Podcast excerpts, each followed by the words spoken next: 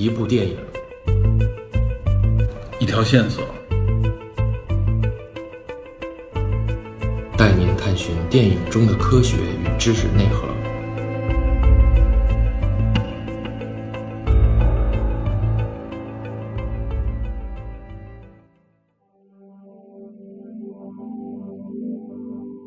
大家好，我是 Peter，欢迎收听本期的电影侦探。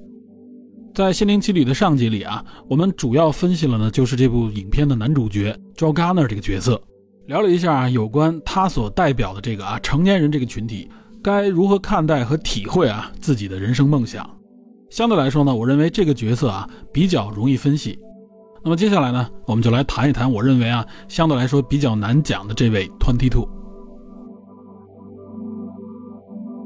前面我说了啊，关于 Twenty Two，我个人认为呢，它代表了首先是年轻人这个群体。但如果我们将这个角色展开来看的话啊，实际上它代表的呢，更多的是这种困寂于当下、不敢迈出下一步的这些人们。简单说呢，就是产生了心理障碍，处于心理困境之中。那么这个辐射的群体，我认为就更加的广大。我相信很多人啊，应该曾经或者正在面对这样的情况，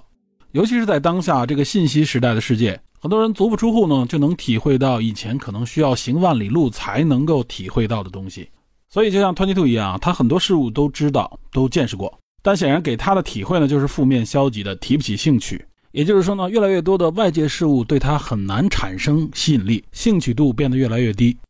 这种对外界呢持有越来越多的负面的、消极的看法，长期带有一种偏悲观主义的情绪，那么这就很像是心理疾病的一种表现形式。也就是我们常说的抑郁症状啊，如果它持续的发生，那就应该是属于抑郁症。我在这里呢，就需要用一点心理学方面的知识啊，当然这是我理解的，并不是专业的内容，来尝试分析一下这个状态。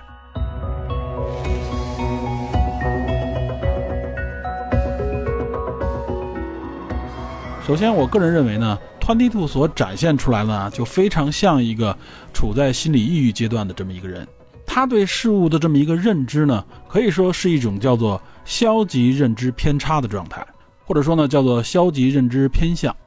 那么认知偏差本身呢，就在心理学里边经常会提到，这种消极认知偏差呢，顾名思义，也就是说呢，他的认知偏于负面，偏于消极。那么用另一个词应该更好理解，也就是持悲观主义态度。这应该也是在心理学范畴里啊，对处于抑郁状态的人的一个主流认识。也就是说，专业人士们认为呢，就是有心理抑郁症状的人，他们的认知水平是偏于负面的，他们解读事物、看待事物的这个角度也都是偏于负面的，不够积极的。当然，造成这种啊负面的认知，它的原因是复杂的。那么至于到底是生理原因导致心理上面的这个认知偏差，还是因为心理原因啊逐渐促成了啊生理方面支撑这个认知偏差，这方面呢不是我们今天要讨论的主要内容。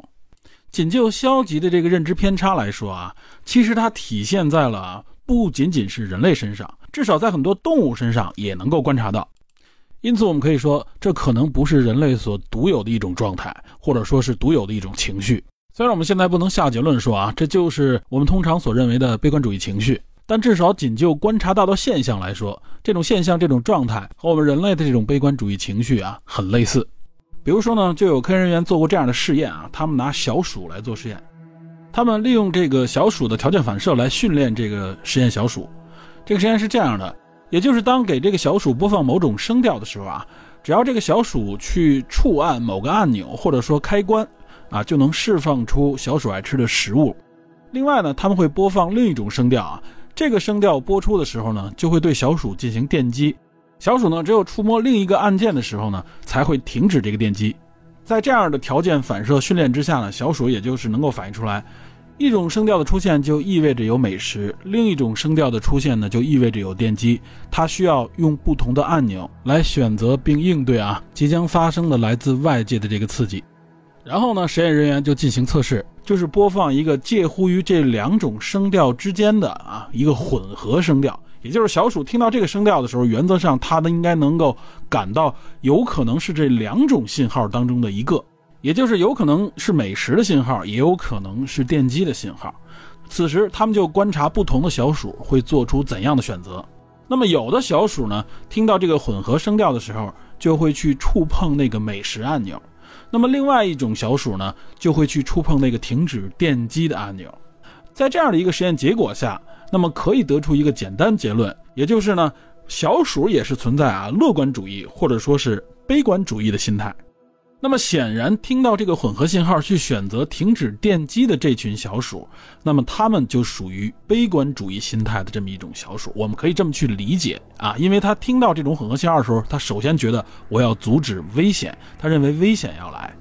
而且呢，通过进一步的观察，发现持这种悲观主义的小鼠呢，他们对这个消极的反馈啊，也就是说有可能会被电击的这个反馈，这个条件反射更加的敏感，比这个乐观主义的小鼠更敏感。同时呢，他们还发现啊，这个很关键。他们通过这个实验证明了呢，持悲观主义的这个小鼠呢，它的动机水平啊，也就是说，比如说获得奖励、获得糖水的这个动机，都要比持乐观主义的小鼠要低。而且呢，持悲观主义这个小鼠逐渐会产生一种叫做应激诱导的快感缺乏。简单说呢，就是说这个奖励对他来说啊，对他的这个条件反射的诱导作用都降低了。也就是说呢，他们发现这些持悲观主义的小鼠呢，他们逐渐的都丧失了对美味的这个胃口，对奖励都不感兴趣了，特别容易感受到坏的可能，同时呢，对好的这种现象或者说预示着好的这种可能的愿望都降低了，甚至对好的事物本身都失去了兴趣。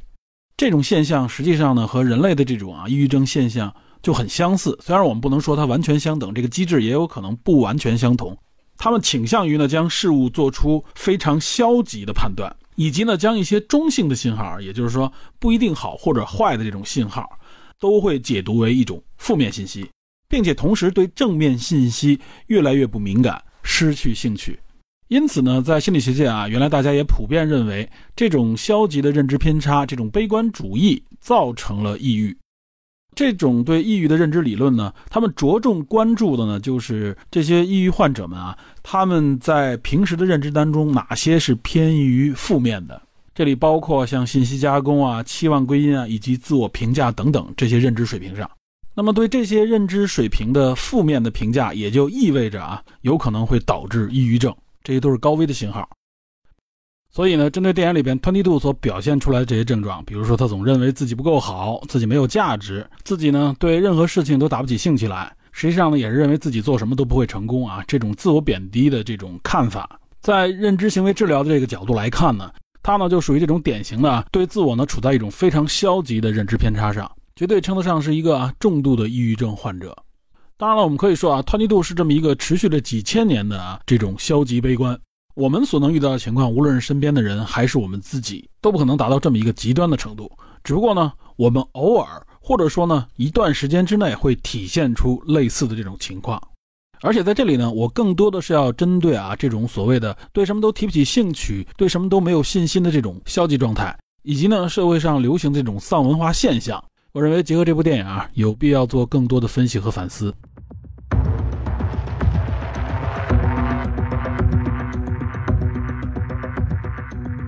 如果我们去观察身边的亲友啊，包括可能你在网上认识的朋友，你会发现呢，持这种消极态度啊，甚至有这种丧文化标签的人，往往呢年轻人相对多一些。主要呢就是十几岁到二十岁出头啊，这种还未成年或者说刚刚成年，亦或者是刚刚步入社会的这些年轻人。那么他们的这种啊消极心态以及他们这种丧心态是如何产生的呢？我个人认为呢，分外因和内因两个方面。这里所说的外因呢，更多的就是一些外界直接的影响。那么内因呢，相对更复杂一点啊，就是各种各样的影响之下，内部产生了一些什么样的变化和机制。我这样简单划分一下啊，并不是严格意义上的那种内外因。首先呢，说外因，外因呢最明显的一个啊，就是我们的社会焦虑。这个社会焦虑呢，在现代的这个社会传媒的基础上啊，可以说被无限的放大了，各种信息呢充斥于我们的感官。然而，很多信息呢，给我们造成了一种比对的心态。比如，我们经常说别人家的如何如何，比如说别人家的宠物啊，别人家的事物啊，甚至别人家的孩子啊，等等等等。这句话所指向的是什么呢？就是一些所谓的成功人士啊，是一些榜样。那么，尤其是在这个信息充分传播的情况下，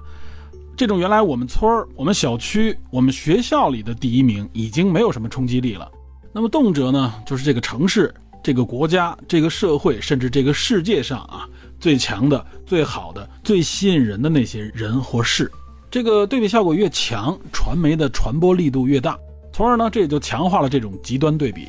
那么看到自己啊和这种能力之间那个相差的距离，那可以说是越来越大，基本上可以说不具备可比性。然而呢，无论是同学之间、同事之间、朋友之间，甚至家庭内部啊，都在传递这些内容，甚至用这些内容呢想去激励这个年轻人。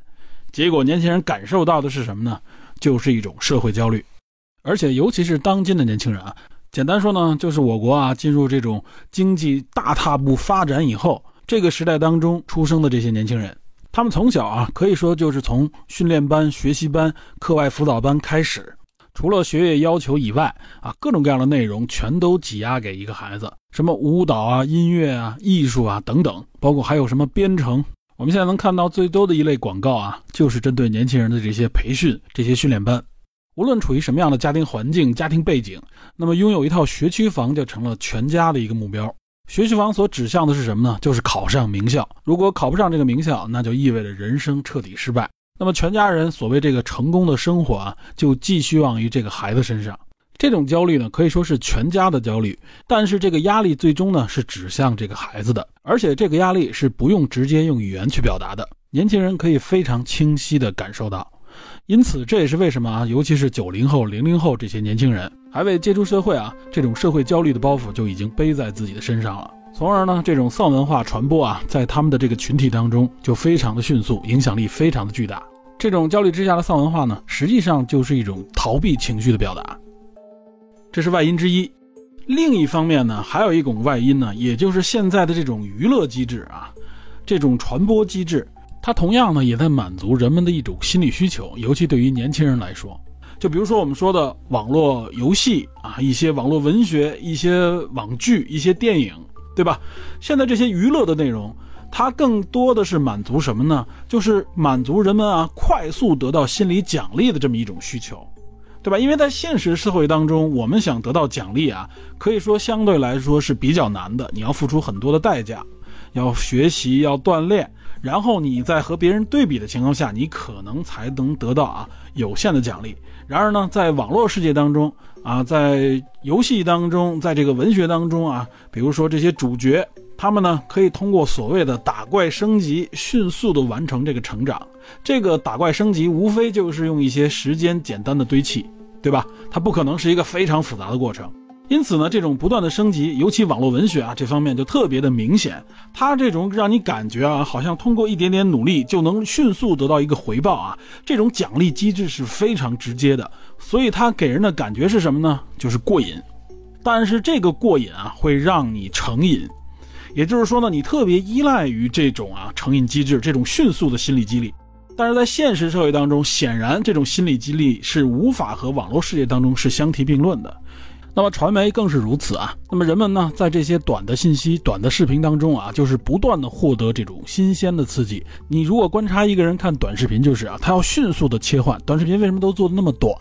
他就是要抓住人们啊大脑当中这个兴奋点，不断的给你新的刺激，给你不同的刺激，让你好奇下一个内容是什么。你看现在啊，你无论在什么地方打开这些短视频啊，尤其是像在一些社交媒体上面，比如微博上面，就不用说抖音、快手之类的。你看到一个视频之后啊，当这个视频播送完，它立刻就切换到下一个视频里，它不需要你去操作什么，非常容易就捕获你的关注度，从而呢让你的大脑就进入这么一套信息流当中。大家如果有自己的亲身经历，或者看一看身边的人，会不会就是这样？一旦刷起来就停不下来，可以说是废寝忘食啊。尤其是到了夜间啊，大家准备休息的时候，一旦看这个东西，就很难停下来，往往几个小时之后感觉到身心俱疲。这其实呢，就是一连串的强刺激之后，大脑的这种渴求刺激被不断的满足，然后再被诱惑，长时间下来啊，感受到的一种极其疲惫的感觉。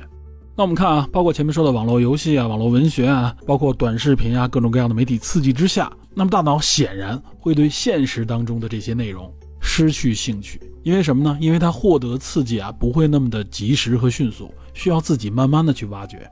这样呢，你就更倾向于沉溺于这些迅速的激励内容，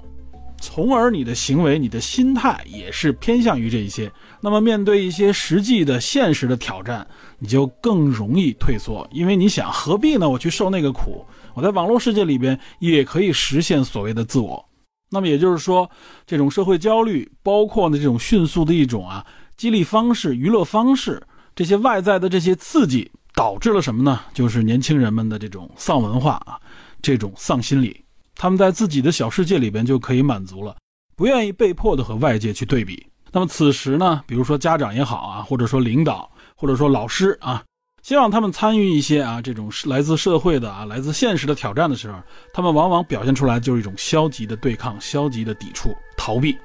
这个呢，就是这种丧心理啊，这种消极心理的外因。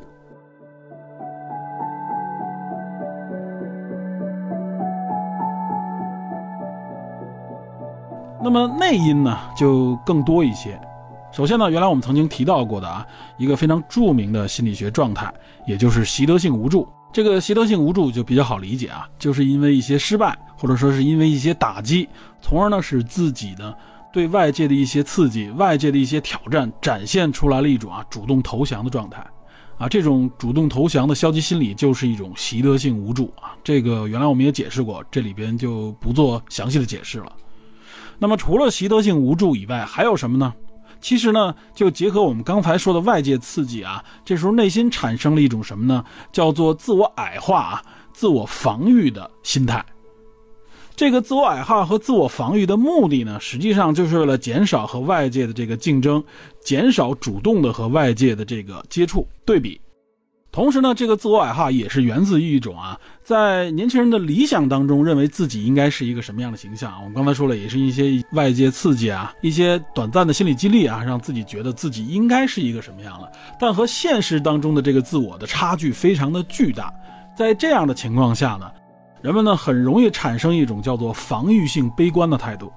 为什么叫做防御性悲观呢？也就是啊，如果出现这种啊失败、这种未能达成愿望的时候呢？这种防御性悲观可以让自己呢不至于严重的自我怀疑和自我否认，所以说呢，它是一种主动的自我防御。前面我们也说了嘛，外边有那么多啊激烈的竞争，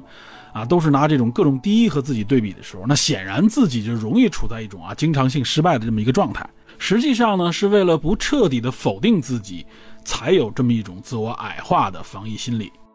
同时呢，这种自我防御的心理呢，也成了一种啊，怎么说呢？自我麻醉、自我娱乐的一种精神表现。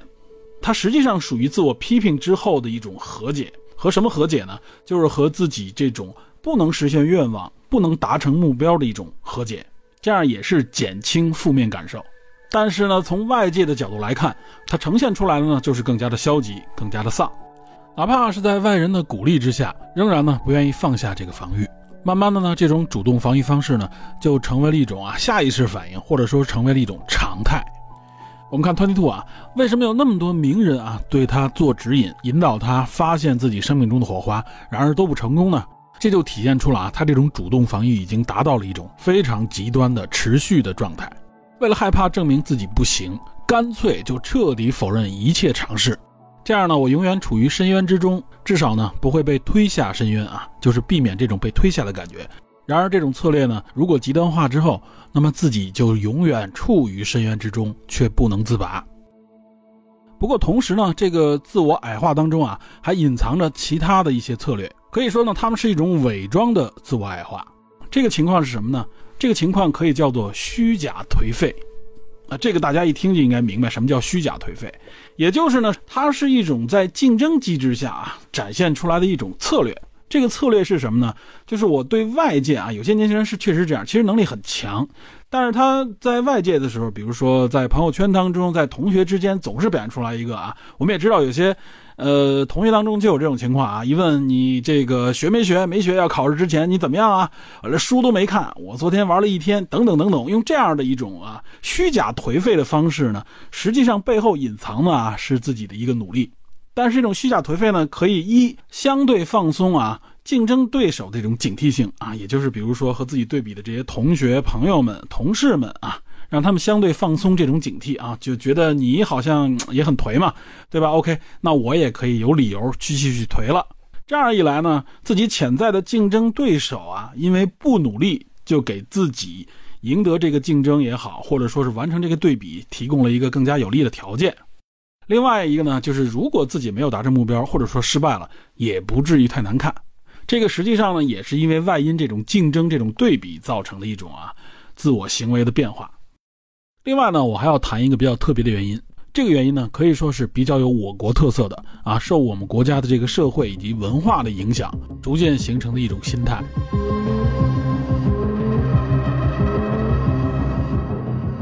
这个原因简单说呢，实际上啊，就是对自己的这个命运啊，对自己的这个生活啊，缺乏控制权的一种反抗。这种反抗呢，导致人们产生了这种啊比较丧的表达方式，从而呢拒绝一些所谓的机会或者挑战。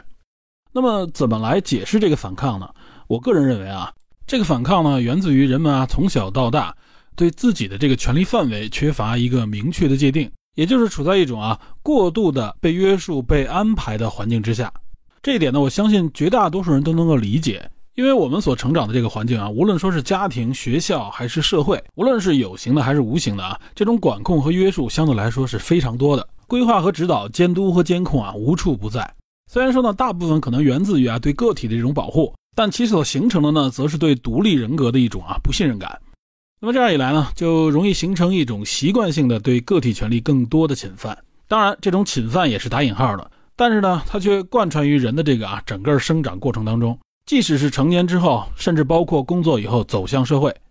这一点呢，可以说有我们的社会文化的这种特征，同时呢，也是源于这个国情，也就是我们对未成年人的这个成长啊，所谓培养出来的这个人才，是有一些更加严格的框定的。比如说，他们到了即将成年这个年纪的时候，往往处在一个什么阶段呢？也就是高考。那么高考呢，可以说是我国青年啊要面临的最大的一场啊集体式的考验。这一关几乎是所有人都要去面对的啊。我经常就能听到有些人啊在说自己平时做梦的时候，偶尔还会梦到自己高考复习时候的那些场景，甚至考试时候的场景。那么类似的经历，实际上充斥在整个的这个学习和生长的过程当中。到了大学，再加上后边进入社会啊，作为年轻人来说啊，他们实际上对自己这个所谓的命运的掌控权还是非常有限的。考什么样的大学，学什么样的专业，以及未来选择怎么样的职业啊，这些基本上仍然是需要无论是家长还是老师帮他们去定义。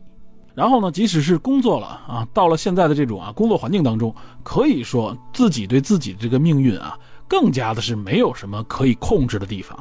那么工作起来啊，这完完全全就进入到了一种可以说是流水线一样的工作方式。无论说你现在是啊所谓的高端的 IT 白领，还是其他的一些工种，我们仔细回想一下啊，大家大部分的生活就完完全全是在一个定义的框架之内，再加上什么九九六、零零七之类的这种重压。甚至是你买房啊、买车还贷，然后呢又有了自己的孩子，哪怕是到这个时候，你仍然发现啊，你处在一个巨大的机器当中，自己就无非是一个非常渺小的零件，你的运转方式完完全全就被框定了，那就更不用提啊自己在社会当中啊其他的一些个人的这些权利，这些权利到底拥不拥有，如何来实践啊？具体呢我就不用举例了，我相信每个国人都懂。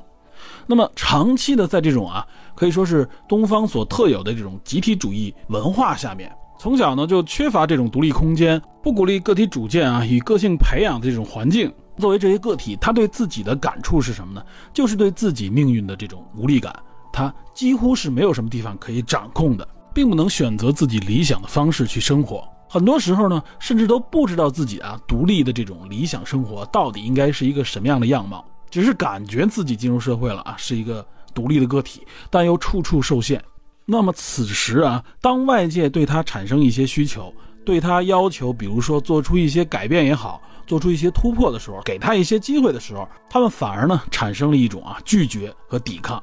他的抵抗方式呢，还不是那种非常强烈的反抗，更多的时候就表现出来的是这种逃避、消极的对待。我管这种状态呢叫做消极逆反。用自我矮化和贬低的方式来表达自己的一种控诉，甚至呢不惜给自己打上这种啊歧视化的标签，比如说像屌丝啊、社畜啊、打工人啊等等。这背后呢也是对自己命运没有控制权的一种控诉。因此，我们也就不难理解啊。为什么当他们面对啊来自于长辈、领导啊、前辈啊、过来人的这些指引、引导和这些勉励的时候呢，他们却往往呢表现出来的是一种麻木、抵触和消极的拒绝？这一点，我认为啊，在我们国家或者说在东亚的这片地区，像什么韩国、日本之类的，都具有相当的普遍性。那么这一点啊，不仅仅是年轻人应该去反思，是我们全社会都应该去反思的问题。然后呢，在这么多的啊内因和外因之下啊，这种自我颓废就形成了一种文化，对吧？就是我们所说的丧文化。这个丧文化呢，某种程度上就成了一种啊所谓的流行趋势，因此呢，被各种各样的呃媒介又把它包装成一个亚文化传播出来。就比如说，我们看一些脱口秀上面，它有一种娱乐的方式，就是自嘲，对吧？就是自娱自乐嘛，自我矮化的方式来完成自娱自乐。这个时候呢，年轻人有的时候呢，就甚至呢会把它当做成一种心理上的潮流，这从而呢又强化了他们自我矮化、自我否定的心理，甚至去崇尚啊和标榜这种丧文化。综上所述啊，这种内因和外因的综合，最终形成了呢消极逃避的啊一种悲观的心理状态。那我们再结合电影，我认为导演实际上呢利用 Twenty Two 这个角色，就是在提醒大家关注这样的心理状态以及这样的群体，尤其是其中的年轻人这个群体。他们貌似呢掌握了更多的信息，认为自己更了解现实，更看破红尘，拒绝接触和走入社会，拒绝去主动尝试一些新鲜的事物，困在自己的一个小世界里边，就像 Twenty Two 自己那个 box 一样啊，他进入那个盒子里边，实际上是自己的一个小空间，他们躲避在这里边，逃避现实。然后呢，更严重的状态啊，就是成为这种黑色巨人一样的这种啊失落的灵魂状态。这种呢，就是进入一种严重的自我否定了啊，就完全不能够面对自己的这种任何的失败了。所以呢，自己反而被这个失败所包裹，拒绝接触一切外界的刺激，以至于一旦有外界刺激的时候呢，他们甚至会非常的愤怒。在这样的一个心理状态之下啊，就很难发现一个所谓的啊生活的意义、生活的乐趣。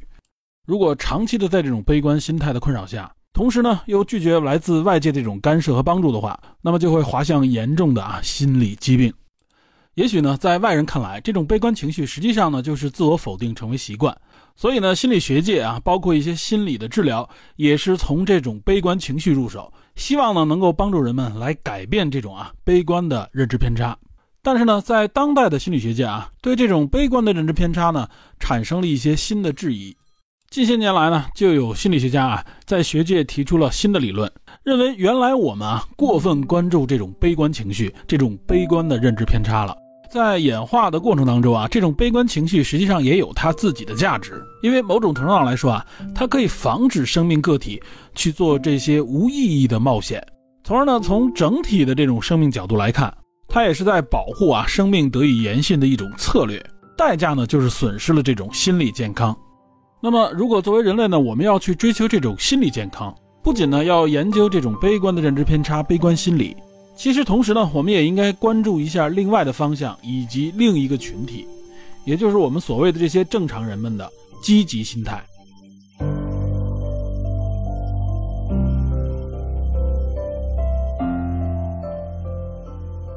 这个心理学领域呢，也就叫做积极心理学。它实际上呢是心理学领域里边最新的一个分支。积极心理学这个提法最早源自于马斯洛，就是我们原来经常说的啊这个需求理论的提出者马斯洛。他同时呢也是人本主义心理学的啊开创者。那么这个人本主义学派啊，他关注的实际上就是人的这个正面的本质和价值。马斯洛呢在他的这本著作《动机与人格》当中就提到了很多心理学方面啊非常重要的概念，比如关于心理学的这种科学观。啊，需求层次理论、自我实现理论，包括像心理治疗理论以及呢巅峰体验理论等等。他在书中也提到啊，在当时的这个心理学领域啊，也就是上个世纪中叶，心理学界呢在研究人类消极方面所取得的这个成绩啊和成功，远比在研究人类积极方面要大得多。他向我们揭示了人类啊大量的这种缺点啊、疾病啊，甚至罪恶。因为他的目的本身呢是为了解决心理疾病嘛，所以他发现很多这些问题。但是呢，却很少的去揭示人类的这些美德、潜力啊，人类的这些啊积极优秀的品质。他认为呢，心理学界过多的集中于黑暗的那一半，而光明的这一半呢，却少有触及。心理学的发展啊，应该摆脱啊束缚在这个对人性这种可笑而悲观的狭隘而目光短浅的偏见之上。所以他坚称呢，心理学尚未达到应有的高度。而且呢，他还对心理学的这种科学研究提出了一个非常好的建议，认为心理学呢不应该仅仅去研究啊这些啊有心理疾病的人，这些精神变态的人，他认为呢，我们应该更多的去研究心理健康的这些人，成熟的这些个体。他提出呢，通过研究这些健康人而产生的心理学，完全可以被称之为什么呢？也就是积极心理学。所以说呢，呃，马斯洛可以认为是啊，积极心理学的提出者，他是这个理论的最早的奠基人。但是呢，真正的这个积极心理学啊，实际上是到了上个世纪末本世纪初才开始逐渐成型的。他的领军人物是谁呢？就是著名的马丁·塞里格曼，啊，他也被称为现代的积极心理学运动之父。我们在节目里边经常提到的这个心理学概念啊，习得性无助这个理论啊，实际上就是马丁·塞里格曼在一九七五年提出的。他在一九九八年担任这个美国心理协会主席的时候，他提出呢，他的任期呢将以这个积极心理学作为任期的主题。塞里格曼呢提出他非常认同马斯洛的这个看法。指出呢，半个世纪以来啊，临床心理学被同一个主题所吸引，也就是精神疾病。他敦促呢，心理学家们啊，应该去更多的关注正常人，同时呢，要去延续啊心理学最早期提出的这个理念，也就是呢，培养人才以及提高人们的这种正常的生活水平。实际上呢，也就是人们的这种心理健康以及幸福度。那么这个主题呢，实际上就指向了啊，《生命奇旅》这部电影里边所指向的啊这个主题，也就是人生观这个话题上。积极心理学所研究的领域也是呢，就是什么是快乐的生活，什么是美好的生活，以及去探讨呢人生的意义，也就是享受生命、参与生命以及呢生命的归属。那么这个时候有人会说啊，这个积极心理学是不是太主观了啊？是不是完全就建立在一种啊美好的愿望基础上啊？其实并不是这样的。积极心理学呢，实际上也是建立在很多实验和调查的基础上呢，来建立自己的理论。就比如说呢，我们前面所提及的啊，这个认知偏差的研究，所谓的这个悲观心态，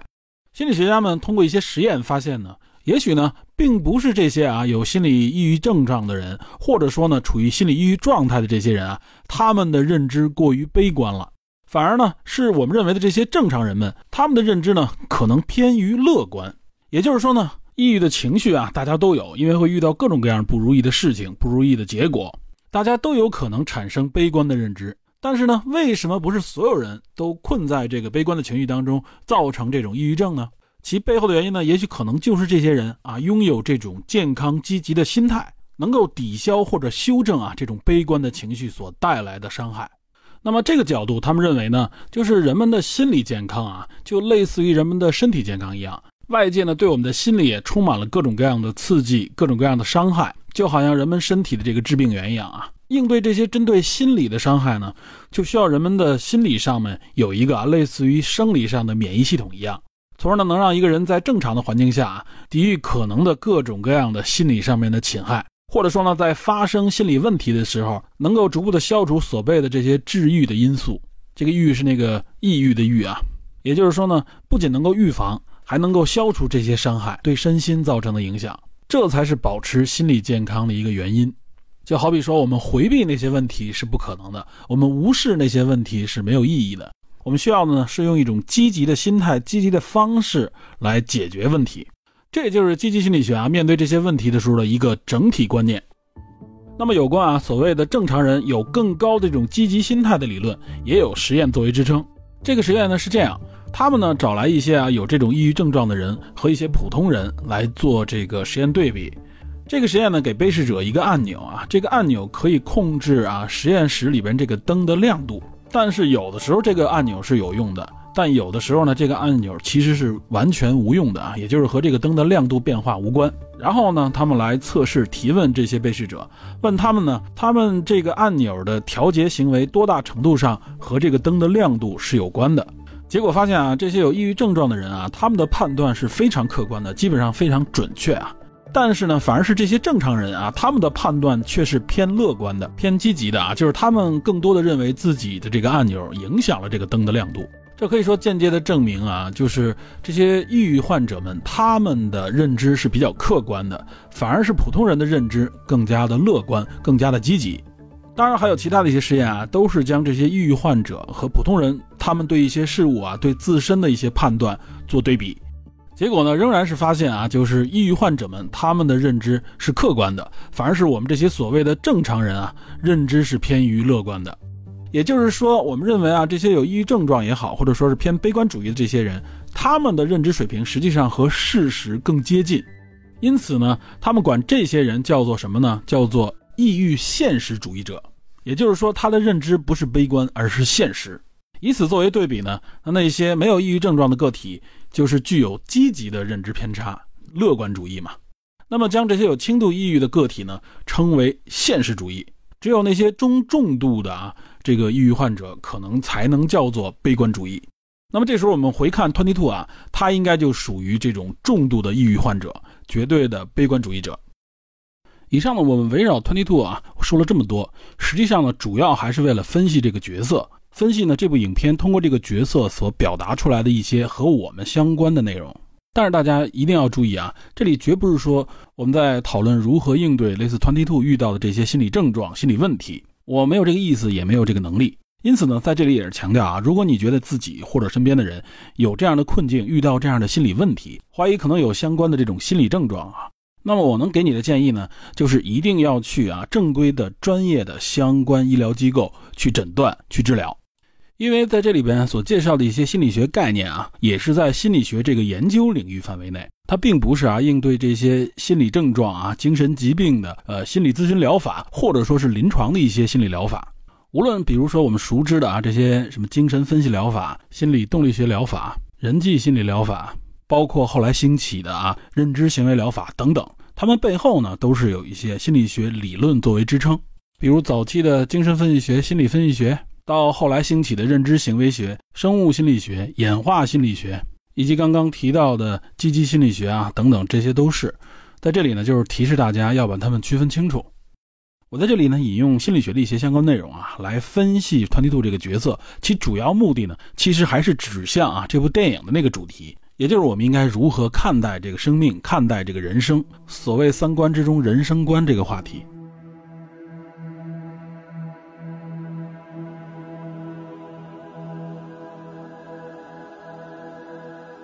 再次强调啊，这不是什么治疗的建议。如果你觉得自己有心理疾病，一定要求助专业的、正规的医疗部门。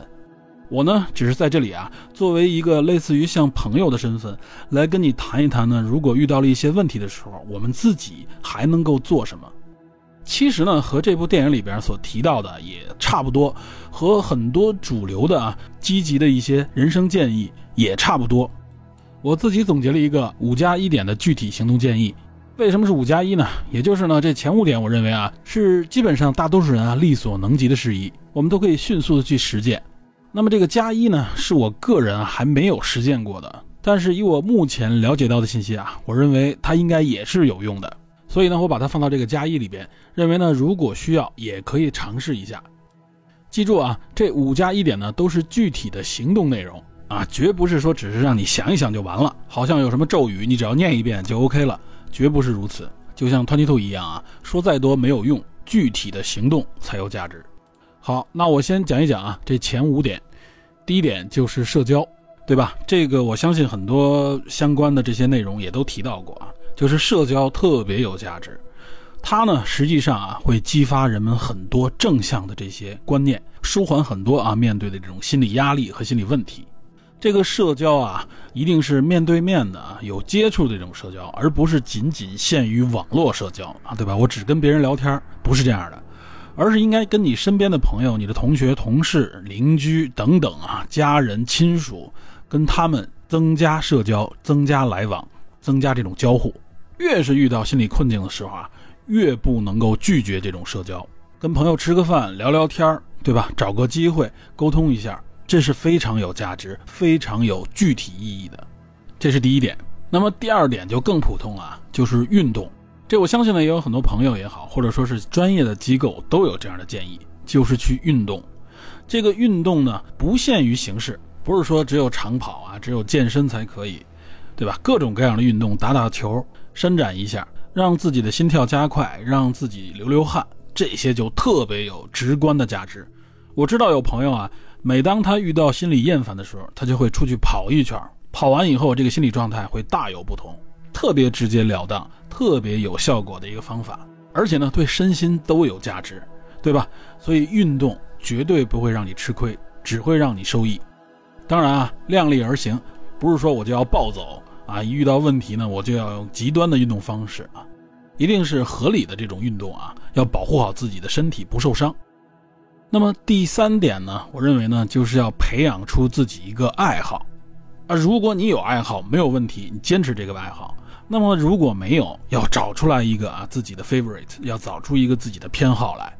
这个爱好呢非常重要啊。Twenty Two 呢虽然说在电影里边没有找到他的这个爱好，他这个偏好，但是并不意味着他的生命当中找不到，他一定能够找到。他是一个新生的生命，对于他来说，什么事情都有趣，他肯定能够从中找出啊他自己最喜欢的一些内容。这个爱好呢，就是说能够不断的给你愉悦感啊，能够让你从中找到啊乐趣。让你放松下来，让你去愉悦。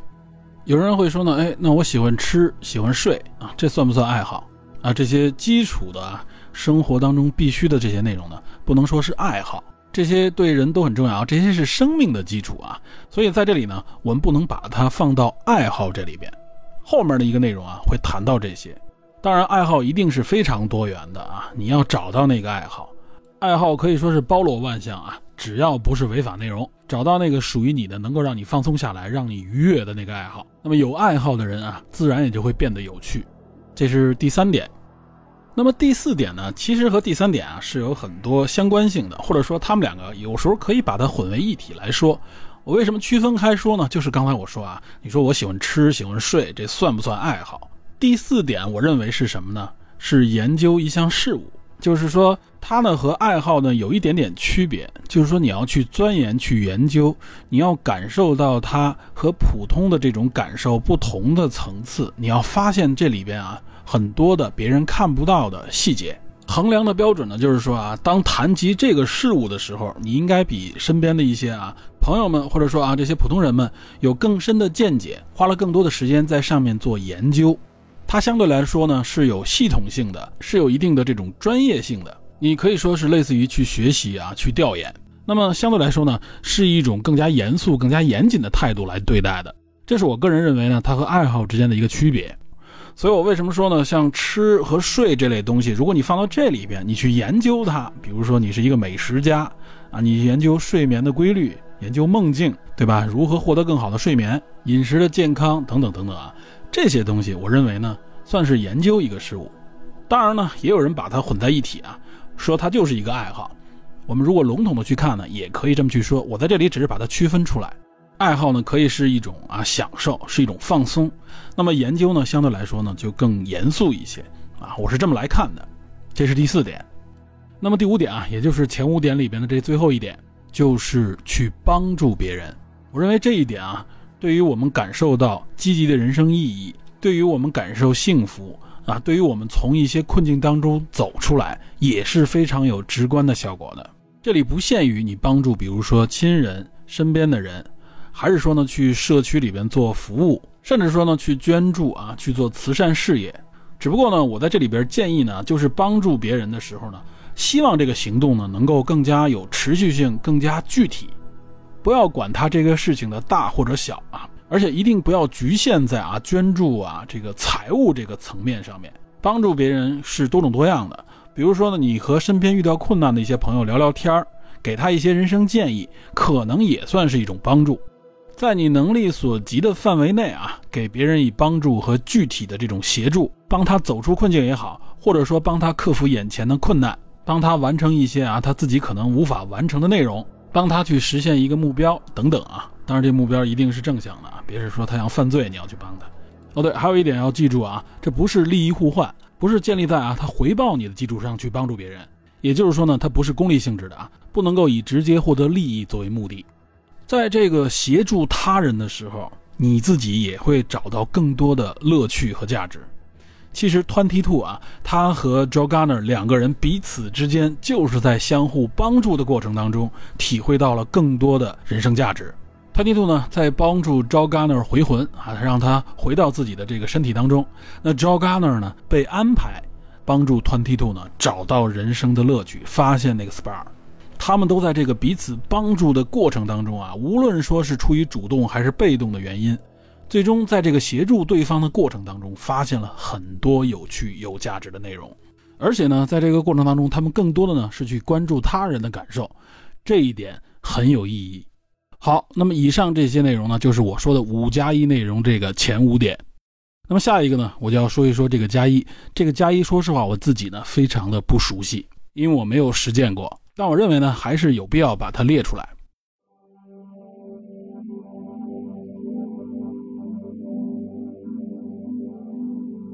那么加一的这一点建议呢，就是冥想。有关冥想呢，其实这个概念啊，在很多的类似于像宗教也好像文化当中啊都有。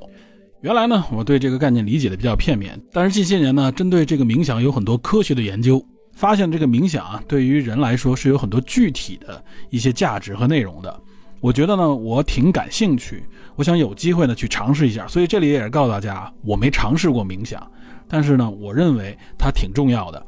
有点类似于呢，像自己对话、观察自己的这么一种方式，但同时呢，它要让你驱除杂念啊，实际上是让你锻炼自己的这种关注度、聚焦能力啊，这种自我控制能力的一种锻炼。那么相关的一些科学研究也发现呢，如果长时间的做这方面的锻炼呢，确实呢能够给大脑的这个生物结构层面上面发现一些啊相关的改变啊，一些有益的变化。所以我觉得呢，这方面大家可以去了解一下。如果更具体一点啊，可能就算是正念冥想吧，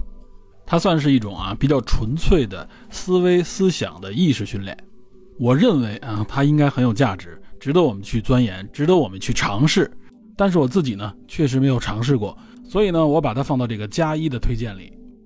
那么以上这些内容呢，就是我推荐的这个啊五加一的啊这么一个具体的建议。我个人认为呢，其实只要做好前五项啊，就会有很大的直观的帮助。当你可能遇到一些困境的时候啊，给你支一招，也许呢对你有一些参考价值。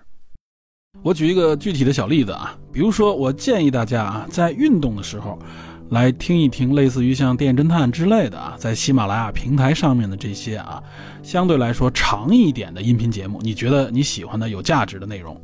这样呢也可以解放一下你的眼睛啊，因为我们总是用眼睛去看，也比较辛苦。你一边运动啊，一边收听。并且呢，最好能够把这个收听呢成为一种习惯。你可以将它看为就类似于以前的这个读书一样啊，收听一些节目，我觉得也跟读书一样。我呢在运动的时候就挺喜欢听一些节目，听一些内容的啊，包括听一些读书啊，或者说是一些讲座啊。我觉得在这个过程当中，它呢反而可以让我一边运动呢，一边忽视了那种辛苦的感觉，能够聚焦在一些啊收获感上。这等于是将一个爱好投入到运动当中，配合运动。那么，如果你能够在这些收听的内容当中找到一些兴趣点，然后你愿意去做进一步的啊深刻一点的研究，比如说，因为你听了什么内容啊，了解到一些什么样你感兴趣的内容，你觉得这方面呢，节目里边并没有给你详细的展开的时候，你想做一些更深入的研究的时候，哎，抓住这一点，这非常有价值。然后呢，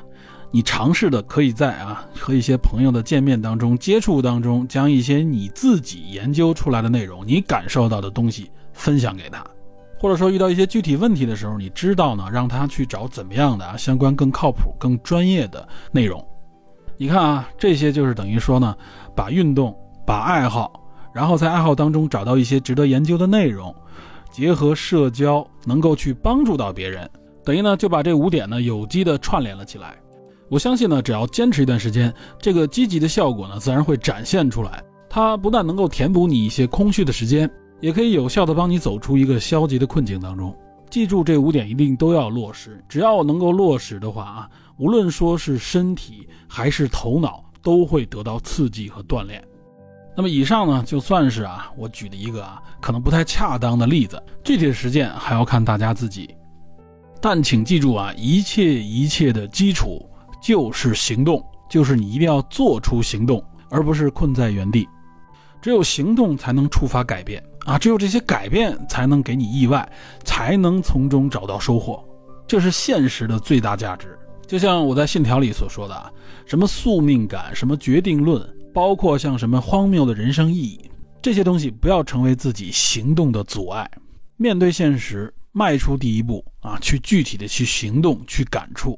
在这里呢，我可以引用一下啊，哲学家叔本华的一个观点。可以说是他对生活、对生命的意义的一个啊阐述，一个表达。大概的意思是这样的啊，也就是说呢，他认为生活或者说呢生命的意义、生活的意义本身啊，不是一个需要去解决的问题，啊，也就是说，我们不要为这个问题本身所困扰。生活是什么呢？生活是一个啊需要经历的现实。因此，我认为呢，融入这个现实啊，用积极的态度去感受和体会这个现实，那么属于你人生的目标和梦想呢，也就会出现，并且越来越清晰。这才是我们最应该持有的人生态度。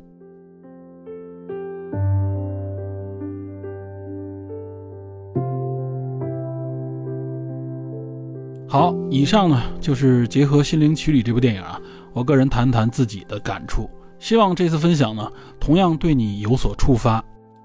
最后呢，我想用一句话来总结一下做这期节目的个人感受，实际上也是来自于啊这部电影当中这两个角色的人生启示。